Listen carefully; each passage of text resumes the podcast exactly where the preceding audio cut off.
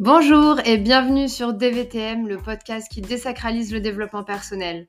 Vous avez envie d'évoluer simplement et naturellement, de prendre soin de vous et de vous mettre au cœur de votre vie afin d'atteindre votre équilibre. Ce podcast est fait pour vous. Je m'appelle Jocelyne et chaque semaine, seule au micro ou accompagnée, nous aborderons ensemble les thématiques liées à la croissance personnelle de manière pratico-pratique pour que vous puissiez tout tester et intégrer ce qui vous ressemble. C'est parti pour un nouvel épisode.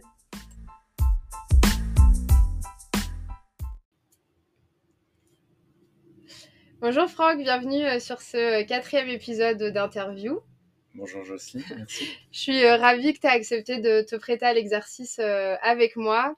Euh, parce que tu as été euh, bah, quelqu'un d'important dans mon parcours. Donc ça me tenait à cœur euh, de faire un épisode avec toi et qu'on puisse parler bah, de tous les sujets qui nous animent tous les deux. Avec plaisir. Donc pour expliquer un petit peu le contexte, nous on s'est connus par le réseau, on s'est vus à différentes reprises et il s'avère qu'un jour j'ai commencé vraiment à m'intéresser au métier de coach et euh, à vouloir creuser, savoir un peu euh, ce qu'il y avait derrière. Et tu m'as fait le grand honneur de m'inviter à une soirée euh, qui a un peu changé ma vie, mon mindset et voilà, qui a participé à ma nouvelle moi 2023-2024. Donc je te remercierai jamais assez. Eh ben, écoute, avec plaisir. Tu étais la bienvenue et je suis ravie que ça t'ait apporté quelque chose. Merci Franck. bon, moi je te connais. Maintenant, nos auditeurs te connaissent pas forcément. Est-ce que tu pourrais te présenter, présenter un petit peu ton parcours en quelques mots? Oui, aujourd'hui, je suis coach professionnel certifié, RNCP, et puis au sein de ICF, International Coaching Federation. Euh, je suis certifié ACC, je suis coprésident de l'antenne ICF Côte d'Azur, oui. avec euh, une autre coach professionnelle qui s'appelle Nathalie Siro. On est 42 coachs dans, dans cette antenne. Je suis également formateur, et peut-être ma particularité, c'est que je viens du monde artistique et du théâtre en particulier. Ok.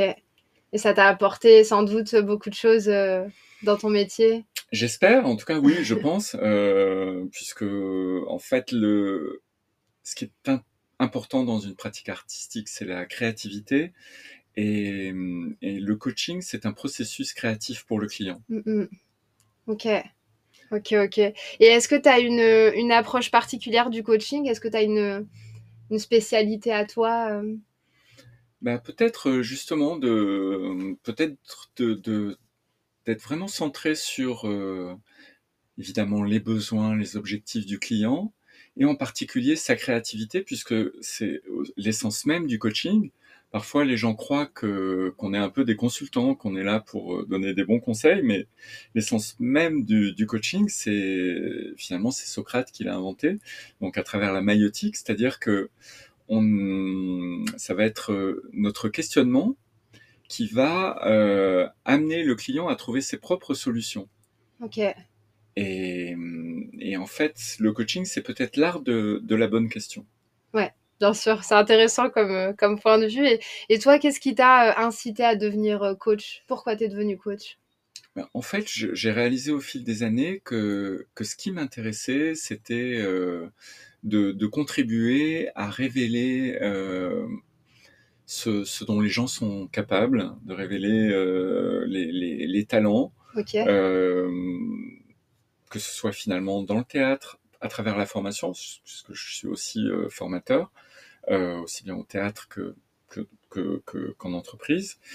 Et donc le, cette révélation des talents, bah, finalement, ça a été peut-être le fil rouge de, de, de, de du parcours. D'accord, ok, super. Et euh, pour toi, quelles sont euh, peut-être les qualités euh, à avoir si on a envie de devenir euh, coach? Alors, il y en a beaucoup. Euh... Ça met la pression. Ouais. il y en a beaucoup. Alors, évidemment, euh, la qualité de présence à l'autre. Okay. C'est vraiment important. Il faut être très, très disponible à l'autre. et la qualité d'écoute une certaine déontologie, une éthique, qui sont euh, très très fortement affirmées au sein d'ICF d'ailleurs. D'accord. Euh, une bonne méthodologie, des bons outils. C'est ça, ça s'improvise pas euh, vraiment.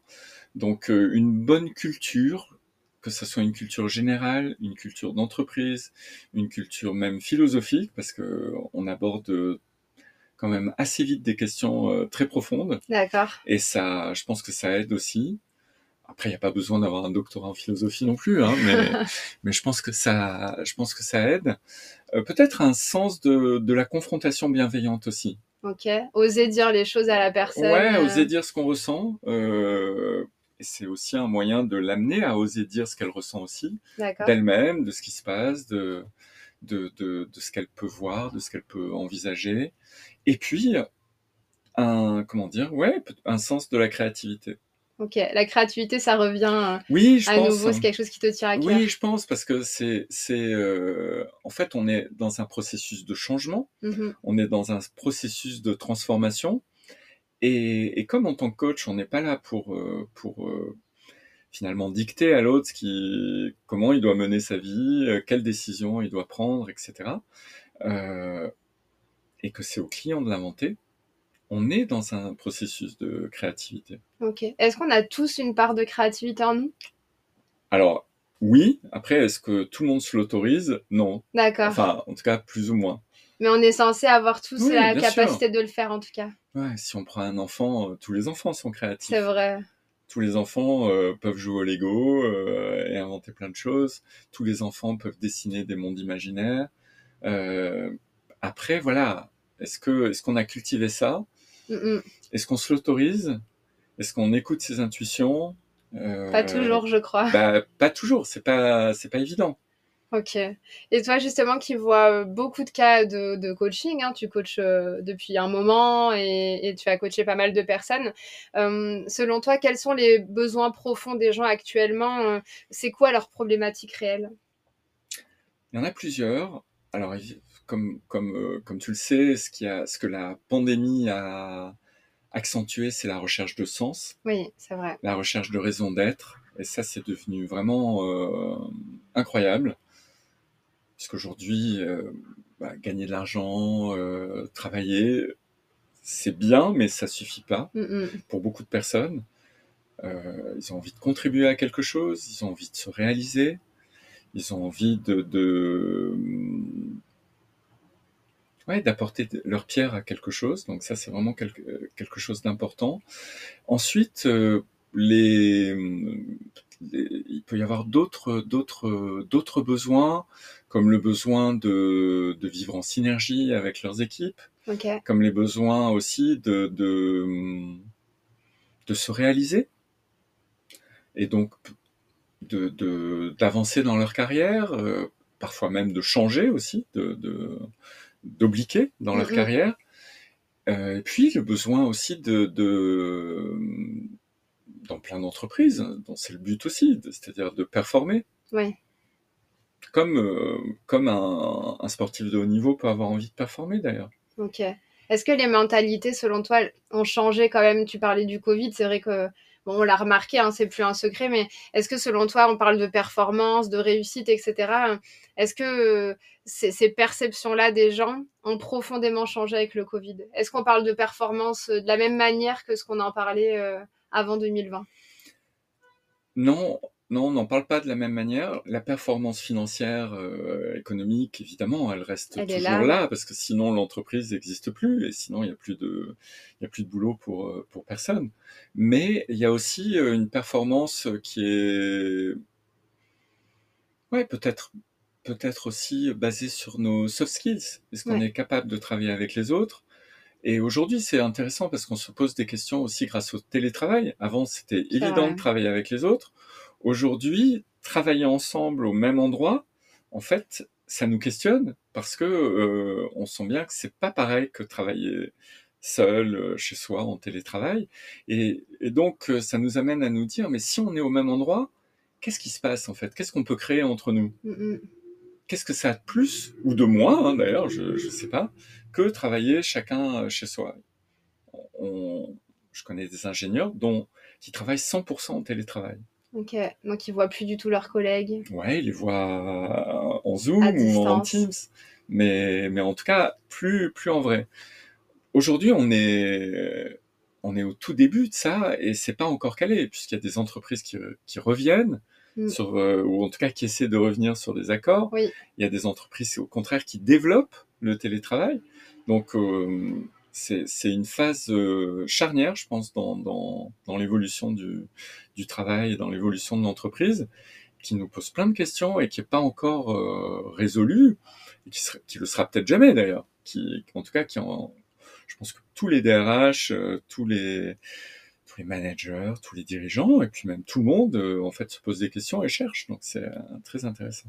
Et, et selon toi, est-ce qu'il y a un danger là-dessous quand même si, si demain chacun décide de rester chez soi parce que plus pratique, parce que plus centré, parce que plus écologique, parce que parce que il y a plein de raisons qui pourraient faire qu'aujourd'hui on, on vise du 100% télétravail. Euh, mais qu'est-ce que ça enlève à l'humain, toi qui as l'habitude de travailler avec les gens hein? Ça peut ça peut enlever du sensible en fait parce qu'on n'est on n'est pas que des fonctions. mmh. Euh, on, on, communique euh, avec l'autre et on sait très bien euh, aujourd'hui, là, on connaît très bien l'importance des, des, émotions dans la prise de décision, dans la création de synergie au sein d'une équipe. Et je, alors je dis pas que l'écran est complètement étanche, mais ça change quelque, ça change quelque chose. Ok. Tu parles d'émotion. Euh, il y a un terme que j'aime beaucoup et que je creuse parce que je trouve que c'est très complexe de tout comprendre, c'est l'intelligence émotionnelle. Et euh, selon toi, est-ce que l'intelligence émotionnelle a sa place en entreprise justement et comment en tant que, que manager ou dirigeant on doit gérer l'intelligence émotionnelle de nos équipes? Alors, euh, c'est vraiment un des domaines qui m'intéresse le plus euh, Génial. en ce moment. Ouais, je, je J'envisage d'ailleurs aussi de me faire certifier en intelligence émotionnelle. Okay. Et c'est, c'est, alors je pense qu'en fait c'est pas une option. De toute façon, on n'a pas le choix. Mm. C'est-à-dire à partir du moment où on communique avec euh, un autre être vivant, ou ne serait-ce qu'avec nous-mêmes, parce qu'il y a aussi euh, quelque chose d'intrapersonnel dans l'intelligence émotionnelle. À partir du moment où on est, où, où il y a cette situation-là, en fait, on peut pas faire sans l'intelligence émotionnelle. Après, la, la bonne nouvelle, c'est que c'est quelque chose qui se cultive.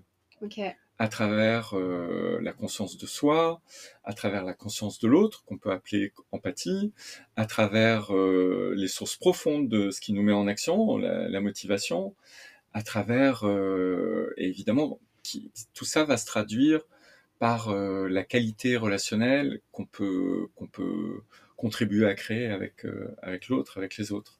Ok. Et j'ai une autre question liée à ça, c'est si je veux euh, bien comprendre euh, l'intelligence émotionnelle, les émotions de mes collaborateurs, de mes collègues, est-ce qu'il ne faut pas déjà que j'ai été creuser un petit peu en moi euh, pour savoir comment moi je fonctionnais et quelles étaient mes émotions à moi? Est-ce qu'il n'y a pas un travail, enfin c'est là où le coaching peut-être entre en scène aussi parce que ça, ça permet d'approfondir ça. Bah, Complètement, c'est-à-dire que nous en tant que coach dans notre dans notre éthique il faut euh, essayer d'avoir réglé un certain nombre de problèmes. Mhm. Il faut, euh, il est nécessaire d'être supervisé aussi.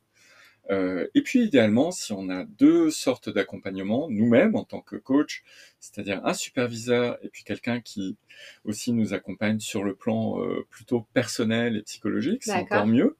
Justement, en fait, pour pour nous amener finalement, même si nous si on n'a pas une approche thérapeutique de, de, de, des personnes que, avec qui on travaille, on n'est pas du tout des psychiatres, on n'est pas des, psychologues, euh, et d'ailleurs on nous apprend à référer un client, euh, enfin à, envoyer un client chez un, un psychologue ou un psychiatre s'il en a besoin. D'accord. On n'est pas là pour se substituer, mais euh, de la même manière, en tout cas qu'un psychologue le fait, on a intérêt à pas euh, projeter euh, plein de choses sur son client euh, et à être clair avec nous-mêmes. Et donc, une connaissance de soi, oui, c'est nécessaire. Tout l'enjeu, c'est d'avoir une connaissance de soi qui soit pas égocentrique, en fait Mhm. puisque c'est aussi quelque chose qu'on peut reprocher au développement personnel, mais le développement personnel, il y a tout et n'importe quoi dedans. ça, je suis d'accord. Euh, mais voilà, est-ce qu'on se développe soi-même au service de l'autre, au service de soi bien sûr, mais au service de l'autre, ou, est-ce que c'est juste une démarche euh, euh, autocentrée, narcissique, égocentrique? Donc évidemment, euh, c'est pas le but. Donc euh, oui, se connaître soi euh, pour euh, pour mieux à- pour mieux accompagner l'autre, oui, euh, certainement. Ok. Et là, tu parlais de la position des coachs, mais on est d'accord que c'est valable pour euh, tout manager ou dirigeant. enfin, du moment qu'on a affaire à de l'humain, et j'ai même envie de dire entre collègues, c'est intéressant de se connaître soi pour mieux relationner aussi avec les autres. Oui, d'ailleurs, aujourd'hui, on voit aussi, enfin, cette posture de coach, on voit à quel point elle est intéressante dans l'évolution du management, puisque on a beaucoup de DRH, on a beaucoup de managers qui suivent des formations de coaching sans avoir du tout l'intention de, de, travailler en tant que comme coach. Mais pour justement euh, gagner dans cette position euh, haute sur le cadre et basse sur le contenu. Et, et aujourd'hui, comme on parle de plus en plus de, du management, euh, du manager en, comme servant leader, c'est-à-dire plus forcément celui qui simplement organise, distribue les tâches, mais au contraire est au service de, de, de, de ses collaborateurs. et finalement euh, leur donne les moyens et aussi une vision et contribue aussi à une vision forte, mais leur donne les moyens de, de travailler le mieux possible en termes de bien-être, en termes de performance, en termes de, de qualité de, de collaboration, euh, un peu comme une cordée finalement. Bien sûr. Ça, ça a tout son sens. Ça a tout son sens. Je te rejoins là-dessus, c'est clair. C'est hyper important euh, en entreprise qu'on en ait bien conscience. Et euh, ça m'amène à une autre question. Euh, on parle de, formation, on se dit que là, c'est bien pour les managers d'aller se faire former, d'aller se faire coacher, etc. Moi, j'ai un parti pris parce que pour moi, dans le développement personnel, il y a une grosse partie de formation, de développement aussi des compétences, après qu'on les utilise dans le pro, dans le perso d'ailleurs. Mais j'ai l'impression quand même qu'on a du mal, alors je vais parler de la France parce que je connais pas les autres pays euh, spécifiquement, mais à euh, investir sur soi. J'ai l'impression quand je parle autour de moi que dès qu'il faut euh, mettre un peu la main au porte-monnaie pour se former, bah, c'est compliqué. Donc on est en France, on a quand même un plan de formation, on a du CPF, on a des choses qui nous permettent de nous former, mais il y a encore des formations qui rentrent pas dans ce cadre-là.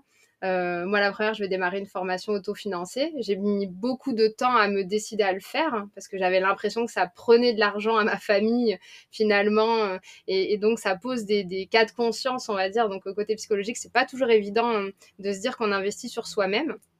On a d'ailleurs beaucoup moins de mal à investir sur du matériel, malheureusement, que sur nous-mêmes. Toi, qu'est-ce que tu en penses de ton point de vue euh, Est-ce que les gens arrivent à investir du temps, de l'argent sur eux-mêmes pour se développer? Alors, comme tu le sais, j'ai une vision euh, un peu faussée, puisque euh, je fréquente plutôt des coachs qui eux-mêmes se forment beaucoup, et je fréquente euh, forcément professionnellement des gens qui ont envie d'être accompagnés. Oui. soit en étant formés, ou soit en étant accompagnés en tant, en tant que coaché. Oui. que ce soit en équipe, en coaching d'équipe, ou en coaching individuel. Donc, euh, moi, j'ai l'impression, euh, ma réponse, ce serait oui, mais, mais après, à l'échelle de la population, hmm, je, j'aurais du mal à le dire. Mais le, meilleur pain que qu'on trouve à Nice, pour moi, c'est peut-être Mama Baker, et c'est formidable puisque c'est quelqu'un qui s'est formé euh, à la boulangerie, par exemple. Ok. Donc, il doit y avoir des gens, il doit y avoir beaucoup de gens qui n'hésitent pas à se former pour apprendre un nouveau métier ou pour euh, faire mieux le métier qu'ils pratiquent déjà. Ok, donc c'est encourageant, ça veut dire que malgré tout, euh, ça fonctionne et il y a quand même une partie de la population qui a conscience que c'est important et, qu'il faut se développer aussi par la formation. Ok, top. Et euh, par rapport à tout ça, on parle de transformation, de changement, euh, voire de réorientation des fois. Est-ce que tu aurais euh, un ou des exemples de, réussite ou de transformation que toi tu as connu pendant ton parcours professionnel et qui t'a, qui t'a, ou qui t'ont marqué? Alors c'est jamais évident de d'affirmer ses propres réussites. c'est pas le plus facile.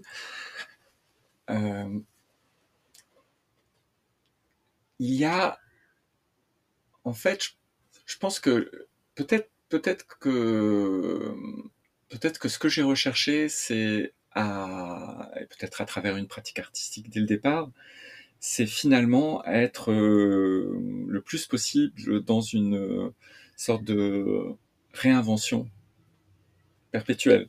C'est-à-dire finalement de, de, de, se dire, euh, ok, j'en suis là, mais peut-être qu'il y a quelque chose de nouveau à inventer. Et, cette idée de se réinventer, euh, je dis pas que j'y arrive tout le temps, etc., mais c'est plutôt quelque chose qui me motive. D'accord. tu savais que tu n'avais pas envie d'être dans une routine particulière. Là, ce qui te plaît, c'est de pouvoir écrire ton lendemain. Et eh ben, en fait, alors, j'en tire aucune gloire parce qu'en fait, je crois que je suis pas capable d'être dans une routine. et, et c'est peut-être lié à, voilà, un profil, euh, un profil psy, psychologique. Euh, euh je, je, je, je, suis incapable d'être attentif ou concentré sur quelque chose qui m'intéresse pas. Ok. Donc c'est plus finalement une que j'ai pas eu le choix peut-être. Hmm.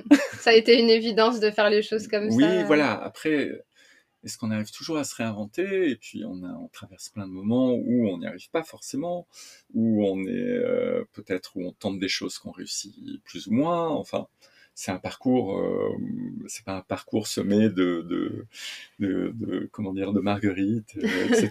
Il y a quelques embûches au passage. Ouais, mais, mais c'est comme ça qu'on apprend. Mm, mm. C'est, on apprend par l'erreur. Bien sûr. Et justement, est-ce que tu aurais des conseils euh, à donner euh, à des auditeurs qui auraient euh, bah, envie comme ça de s'écouter un peu plus et de faire des choses qui les animent, mais qui ont peur justement d'être dans, dans, ce côté échec, erreur À la fois se préparer le mieux possible, mais on n'a jamais l'impression d'être préparé parfaitement. Mmh. Et puis, il y, a toujours une part d'inconnu, et tant mieux, sinon ça serait pas, ça serait pas drôle.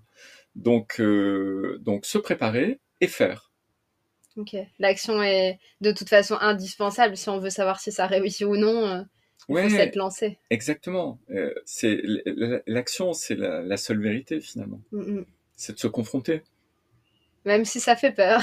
oui, même si ça fait peur, mais peut-être euh, comprendre encore mieux que c'est grâce à l'action et que c'est grâce à la confrontation qu'on va vivre, qu'on va se rencontrer, qu'on va rencontrer l'autre et qu'on va se rencontrer aussi euh, grâce à la rencontre avec l'autre et qu'on va créer quelque chose grâce à la rencontre et que on va euh, faire des erreurs et tant mieux parce que c'est ça qui va nous permettre d'avancer.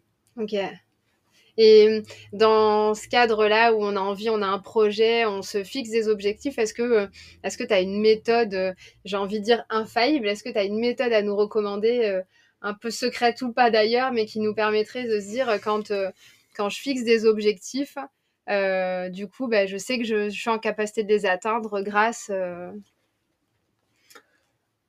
je dirais, alors, être méthodique, quand même, je pense que ça, je pense que ça aide. Ok. pourquoi pas utiliser des outils comme du mind mapping, comme des outils de gestion de projet, comme je sais pas Trello, etc. D'accord. Après, se relier à ses propres motivations, à ses motivations les plus importantes, à sa raison d'être, à, ses, à ses valeurs, euh, à ce qu'on a envie de faire de sa vie, à ce qu'on a envie, euh, à la manière avec laquelle on a envie de contribuer euh, au monde auquel on aspire. Ouais, je pense que ça c'est important. Ok. Ok. Et si demain tu dois conseiller quelqu'un qui, qui, te dit, bah voilà, allez, je suis prêt, euh, j'ai envie de, développer mes compétences, euh, que ça soit pro ou perso, j'ai envie de penser euh, à moi. Alors, on, mm. exclut la manière auto-centrée, mais plutôt pour dire, voilà, je, m'inscris dans un cercle de développement personnel et je veux progresser. Par quoi on commence Est-ce que tu as des outils, des ressources que la personne pourrait utiliser pour, se, pour prendre soin d'elle avec la petite, le petit hashtag développement personnel à côté? Alors, peut-être. Euh, non, du coup, ça va faire prétentieux si je dis ça, mais peut-être écouter tes podcasts. Hein. ah, bah ça, ça me fait bien plaisir. et lire euh, et, s'abonner à ta, à ta, page ah, Instagram. merci pour le. C'était l'instant pub, merci beaucoup. ça. Et, et puis, il y a, y a, énormément d'auteurs euh, de qualité qui, qui, sont, qui sont très inspirants. donc, lire, lire, euh, mm-hmm. écouter euh, tes podcasts, d'autres, d'autres podcasts. Voilà, se laisser inspirer, pratiquer, euh, pratiquer au quotidien, que ce soit professionnellement ou dans, dans sa vie personnelle. Et puis, je, je, reste quand même persuadé que pratiquer un art, c'est aussi un moyen de, de, de, de, de s'exprimer. D'accord. Et donc de participer à ce côté bien-être. Euh. Mais on peut tout à fait s'exprimer aussi euh, à travers un sport, à travers euh, une profession. Et il y a beaucoup de professions qui sont finalement des arts, même s'ils même s'ils n'en portent pas leur nom. Ouais. Et justement, toi, alors on a compris que tu n'étais pas routinier, mais tu as peut-être des choses quand même qui font partie de ton quotidien pour participer à ton développement personnel à toi. Est-ce qu'il y a des choses, donc aujourd'hui, je présume que tu fais toujours du théâtre. Est-ce qu'il y a d'autres choses que tu, que tu mets dans ta vie et, et qui participent à ton bien-être comme ça, qui sont importants euh? Je sais pas, il y en a qui pratiquent du yoga, il y en a qui, justement, font du sport ou... Oui, aujourd'hui, on parle beaucoup de, de finalement d'écologie. Euh, on parle d'écologie au sens, euh, au sens planétaire ou même de l'univers mais on peut parler d'écologie personnelle, on peut parler d'écologie aussi collective dans le sens euh, relationnel. Et finalement, c'est quoi son écologie personnelle? De quoi on a besoin pour, euh, pour trouver un équilibre? Mm-hmm. Et, c'est ça, finalement, l'écologie, c'est un équilibre entre, entre plusieurs... Euh, entre le vivant, au sein du vivant. Et, et, donc, dans, quelque part, on, comment on crée une biodiversité à l'intérieur de, de, de soi?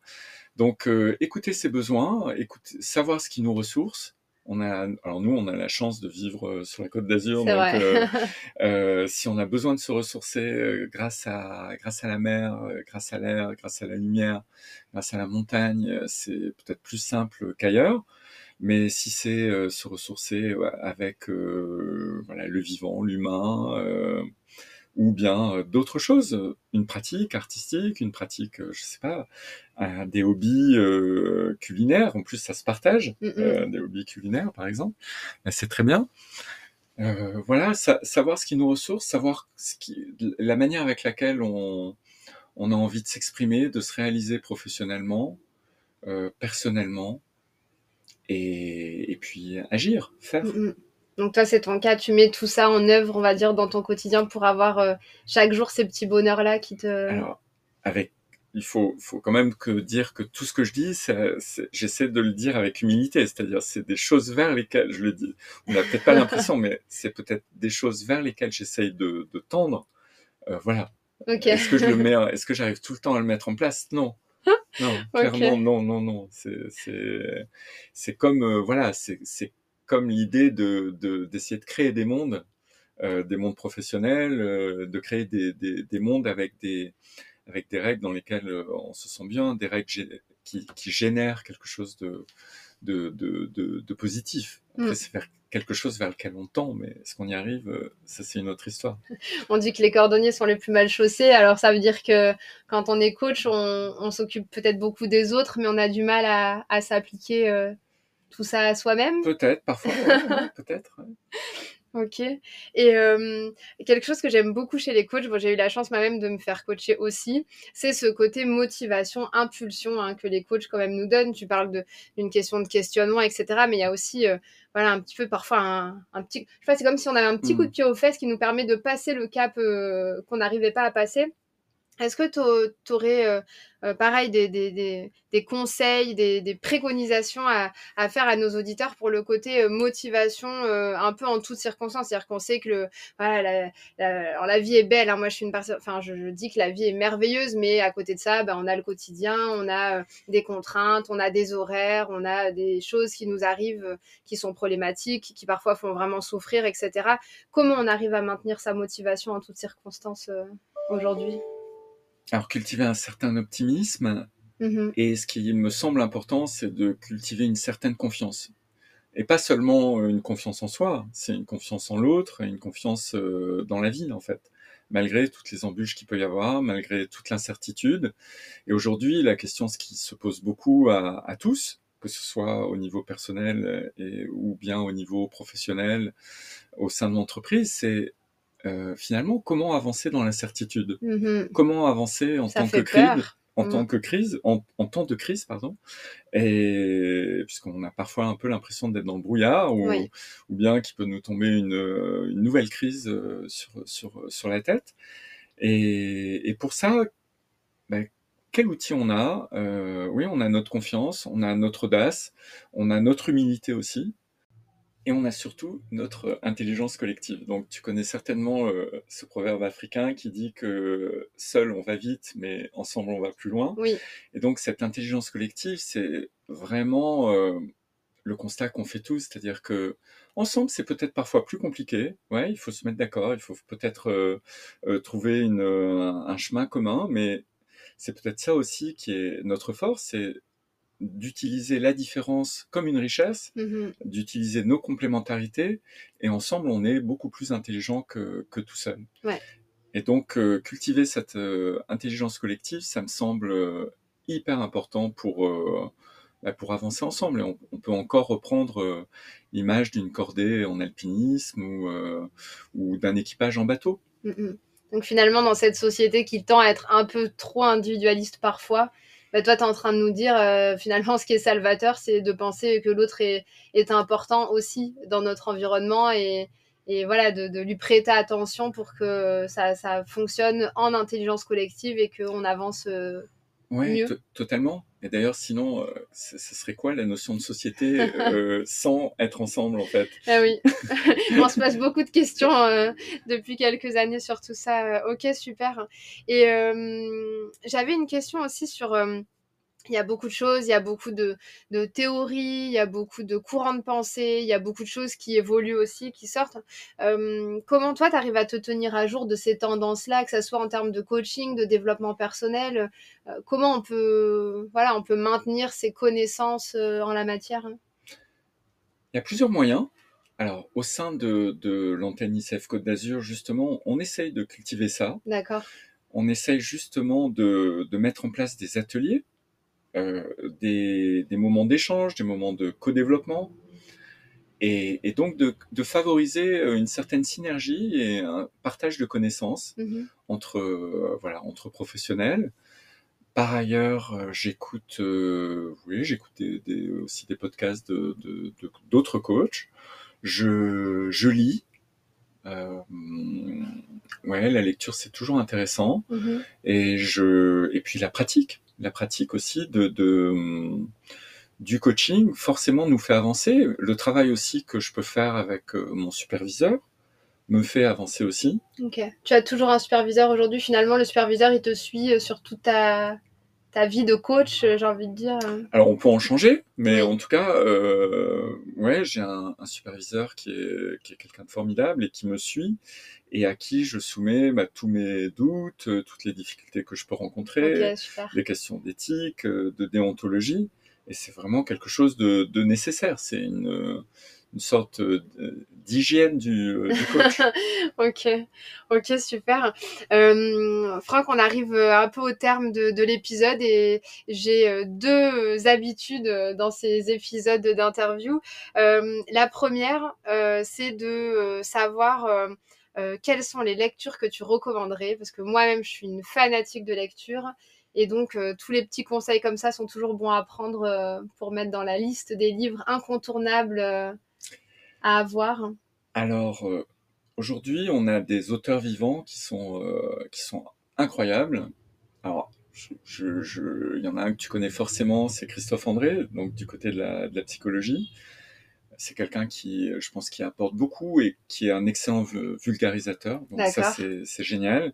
Et puis, du côté de la philosophie, on a aussi euh, quelqu'un qui est euh, formidable, qui s'appelle Charles Pépin, que tu connais Oui. peut-être Oui, et qui euh, il y a trois trois livres euh, en particulier que j'aime beaucoup qui s'appellent euh, Les vertus de l'échec, Oui.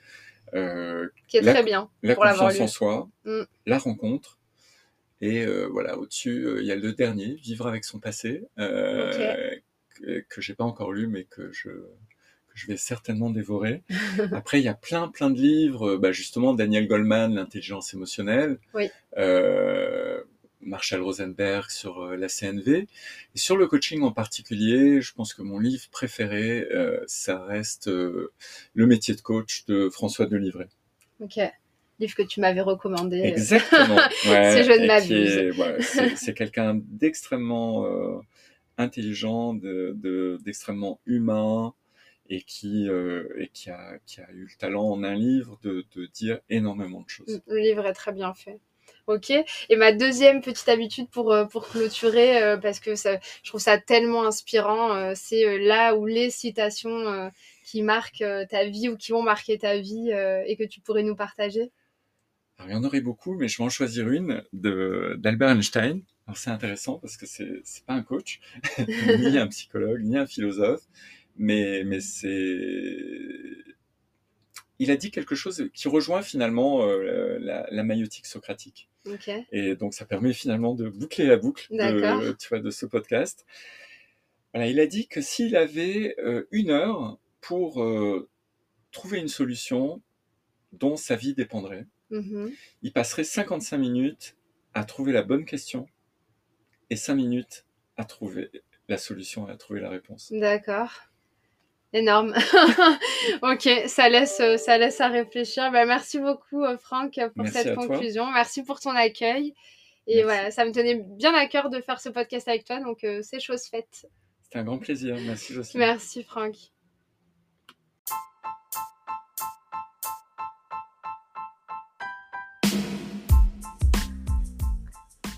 Cet épisode est maintenant terminé. Je vous remercie beaucoup pour votre écoute.